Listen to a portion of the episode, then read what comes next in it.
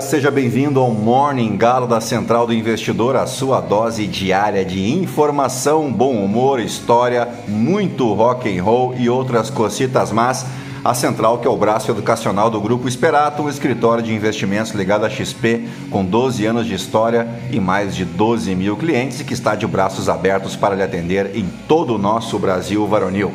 Acesse aí esperatoinvestimentos.com.br ou acesse o link na descrição deste episódio e venha conhecer o nosso trabalho. Eu sou o Felipe Teixeira, assessor de investimentos lá na XP. O meu código é o 36194 e ao som de Oasis, em homenagem ao meu amigo Juliano Rodrigues, lá de Porto Alegre, que está de aniversário nesta segunda-feira.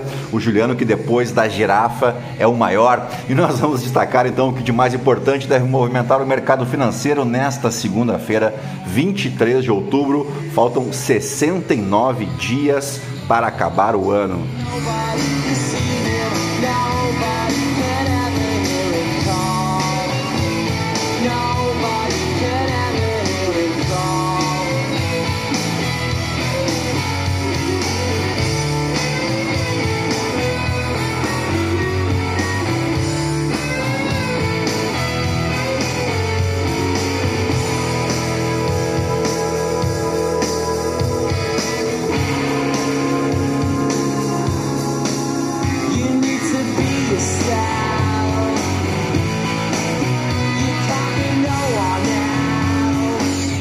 Muito bem, são 6 horas e 15 minutos, 18 graus aqui em Itapema. Hoje é dia da aviação e do aviador aqui no Brasil, em homenagem a um grande brasileiro, grande na importância, né? Porque Alberto Santos Dumont, pioneiro da aviação brasileira e mundial, tinha algo em torno de 1,52m e pesava algo em torno de 50 quilos um clássico filé de borboleta, né? Mas nada disso importa, porque Alberto Santos Dumont foi um inventor, engenheiro e aviador brasileiro que fez contribuições significativas para o desenvolvimento da aviação.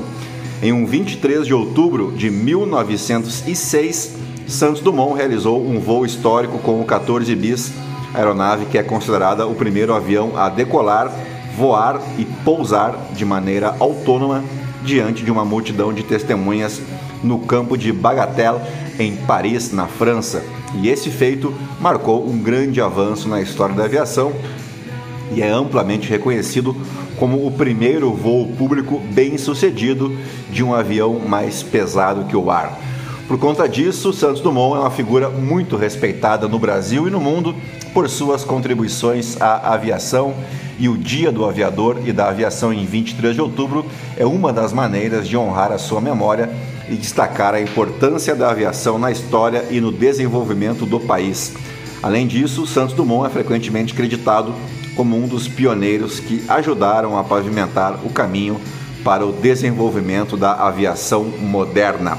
E agora sim, depois de embevecer vocês com tanto conhecimento, vamos direto ao que interessa, mas antes se você gosta do conteúdo aqui da Central, nos ajude indicando, compartilhando o nosso podcast com um amigo, com uma amiga, para somar aos mais de 1.500 ouvintes que não se misturam com a gentalha. Você pode me seguir também no Instagram, no Felipe ST, e se você me ouve pelo Spotify, pode clicar no coraçãozinho para seguir o nosso podcast e não te esquece de avaliar a gente com as 5 estrelas, tá legal? Aproveita para participar também do nosso Morning Gala através da caixinha de perguntas, o que você achou deste episódio.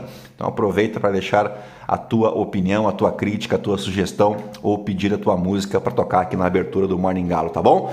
Grande abraço a todos e dito isso, é isso aí, gentalha, gentalha, gentalha, ao som de Black Cross, vamos operar.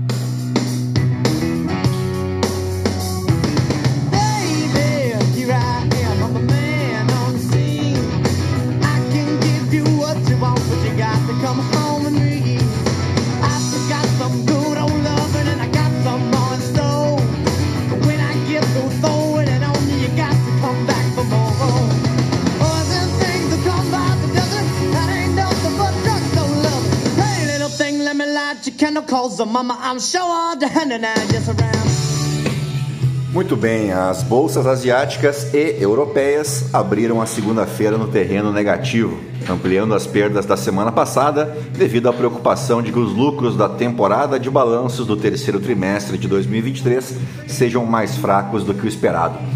Os títulos do Tesouro Americano e o petróleo recuam. O índice europeu Stock 600 cai 0,5%, meio por cento e os futuros de ações em Wall Street operam levemente em queda. O rendimento dos títulos de 10 anos dos Estados Unidos subiram 7 pontos base para 4,98%, com o petróleo Brent caindo para 92 dólares por barril, enquanto o ouro vai perdendo a máxima de 5 meses. Os investidores estão ou estarão acompanhando de perto os acontecimentos no Oriente Médio depois que o Hamas libertou dois reféns dos Estados Unidos e a ajuda começou a chegar através da fronteira do Egito com Gaza, isso no final de semana. Ainda assim, a trégua pode revelar-se passageira, com Israel a intensificar os ataques aéreos a Gaza em preparação para a próxima fase do seu conflito com o Hamas, ao mesmo tempo que alerta que o Hezbollah corre o risco de arrastar o Líbano para uma guerra regional mais ampla. Na Argentina, os investidores preparam-se para uma sessão de liquidação após o ministro da Economia, o atual ministro da Economia, Sérgio Massa, ter tido um desempenho melhor do que o previsto na votação presidencial de domingo, frustrando as esperanças de uma vitória absoluta de um candidato considerado mais favorável ao mercado. Essa semana, os investidores estarão de olho em pistas sobre as perspectivas para as taxas de juro globais, com leituras de inflação na Austrália e no Japão, bem como dados da atividade econômica nos Estados Unidos e na Europa. O presidente do Federal Reserve, Jeremy Powell, fará comentários e o Banco Central Europeu apresentará uma decisão política no final da semana. Na Ásia, as ações da China lideram ou lideraram as quedas em meio aos problemas do setor imobiliário, enquanto Pequim anunciou uma série de investigações sobre a Foxconn Technology, o parceiro mais importante da Apple no país. Por aqui, o governo poderá apresentar um rombo de até 28,6 bilhões de reais no seu resultado primário em 2024 para cumprir a meta fiscal. A IFI, a instituição fiscal independente do Senado, calculou a margem de manobra possível no orçamento do próximo ano em razão da nova regra fiscal. O mecanismo que substitui o teto de gastos define um intervalo de tolerância de 0,25 ponto percentual do PIB para o saldo primário anualmente. Para 2024, o governo estabeleceu meta de déficit zero. O saldo primário é formado pela subtração de receitas contra despesas, sem contar com os gastos com juros da dívida. Com a sanção da Lei Complementar 200, 200 de 2023, que institui o novo marco fiscal, houve uma alteração na Lei de Responsabilidade Fiscal. A mudança estabelece que o anexo de metas do projeto da LDO, a Lei de Diretrizes Orçamentárias, deve conter os intervalos de tolerância de 0,25 pontos percentuais para o próximo ano, o texto estima que o PIB será de 11 trilhões de reais, 11 trilhões e meio de reais em termos nominais. Dito isso, vamos às principais manchetes dos portais de notícia no Brasil e no mundo ao som de Nirvana.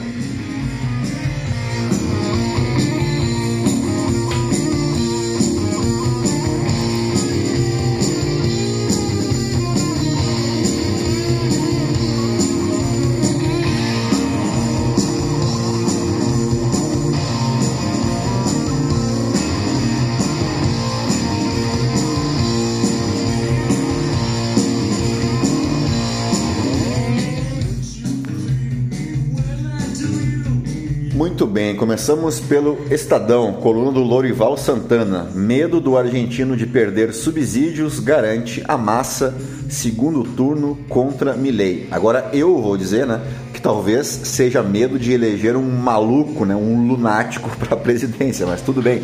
Inclusive quando eu vejo o Javier Milei, eu me lembro muito do boneco assassino, né? O Chuck, o brinquedo assassino lá daquele filme clássico dos anos 80. Parece que o boneco cresceu e agora quer virar presidente da Argentina, não é verdade?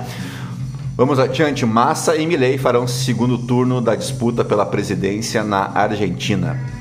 Polícia Federal investiga se campanha de Tarcísio forjou atentado para favorecê-lo na eleição ao governo de São Paulo.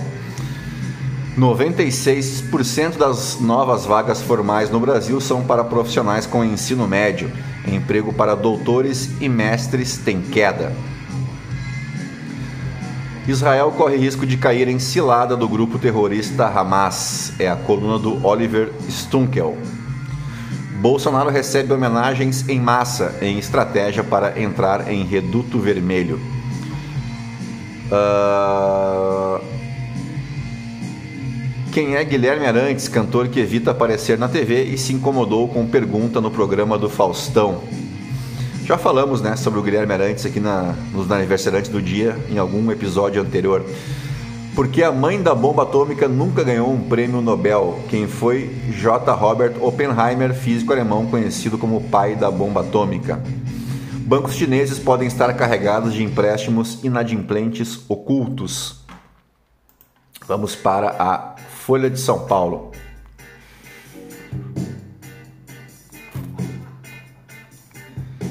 Massa surpreende e sai na frente de Milley para segundo turno na Argentina. Exército se nega a dar explicações sobre o uso de software espião investigado pela Polícia Federal. Força recebeu ferramenta do Gabinete de Intervenção Federal no Rio de Janeiro. Frente com 252 parlamentares vai orientar derrubada de vetos de Lula no arcabouço fiscal.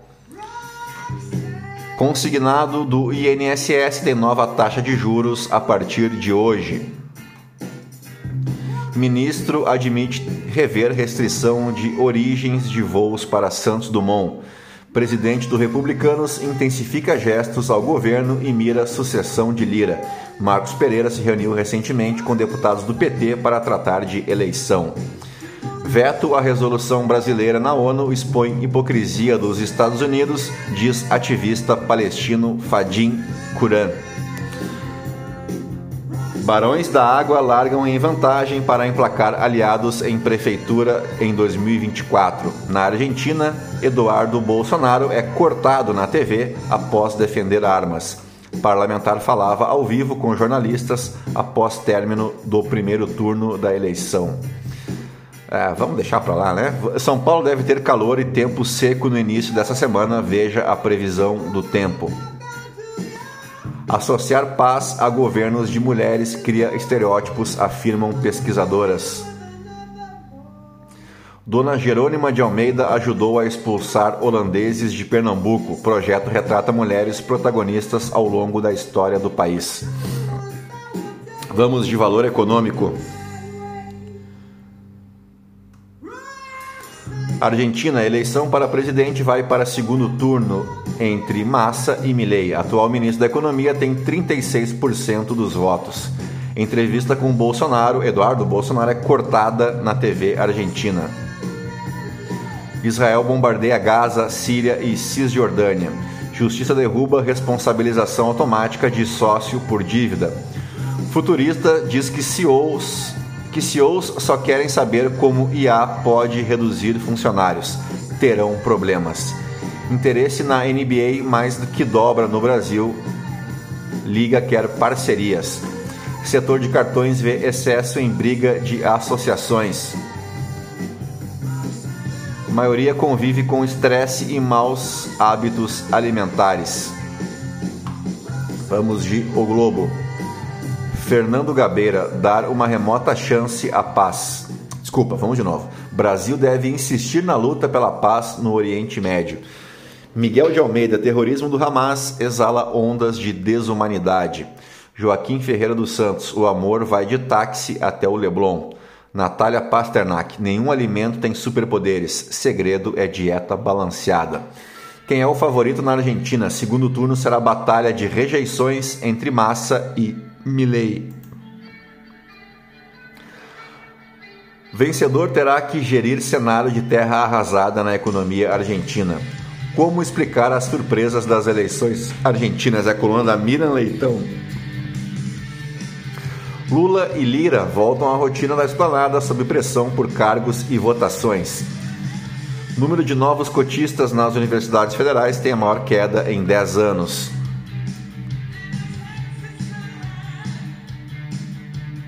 Uh, vamos para o Poder 360. Seu sucesso é o sucesso da Argentina, diz Bolsonaro a Milley em vídeo. Massa disputará segundo turno contra Milley na Argentina. Eduardo Bolsonaro é cortado de TV Argentina após defender armas. Grupo pró-Palestina faz protesto em São Paulo contra a guerra. O Wall Street Journal mostra falha em foguete que atingiu hospital. Haddad corre contra o tempo para aprovar projetos prioritários. Semana será agitada na economia com IPCA 15 e PIB dos Estados Unidos. Risco de recessão é maior do que o precificado, afirma Pinco. Vamos para o portal Metrópolis. Tive que retirar meu olho. O drama de paciente após cirurgia no Amapá. Ricardo Noblar, os bolsonaristas escolhem perder mais uma, desta vez na Argentina. Paulo Capelli, Tarcísio suspende processo que mira delegado acusado de corrupção. Guilherme Amado, governo Lula é alertado sobre o uso de rádios comunitárias pela milícia. Sérgio Massa e Javier Milei disputarão segundo turno na Argentina. Ministério Público quer investigação após juiz soltar ladrão que roubou 100 milhões de reais que abriu caminho para um acordo entre os bancos e a Americanas. Cracolândia, atropelamento deixa ao menos 15 feridos no centro de São Paulo. Com agenda econômica intensa no Congresso, Haddad terá super semana.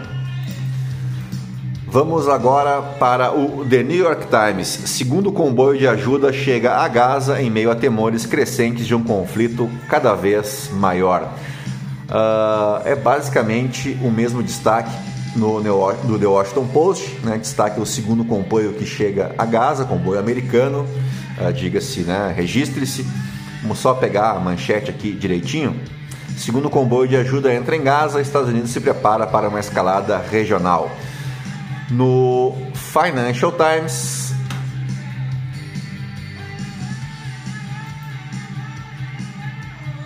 Tropas americanas em risco no Oriente Médio, em meio a tensões crescentes, alertam os Estados Unidos. Vamos para os aniversariantes do dia. O 23 de outubro marca o aniversário nada mais, nada menos do que de Edson Arantes do Nascimento, o Pelé, entende? Eu não vou nem me dar o trabalho aqui de explicar quem foi Edson Arantes do Nascimento, Afinal de contas, era só o que me faltava, né? Pelé marcou 1.279 gols em jogos oficiais de clubes e seleção nacional.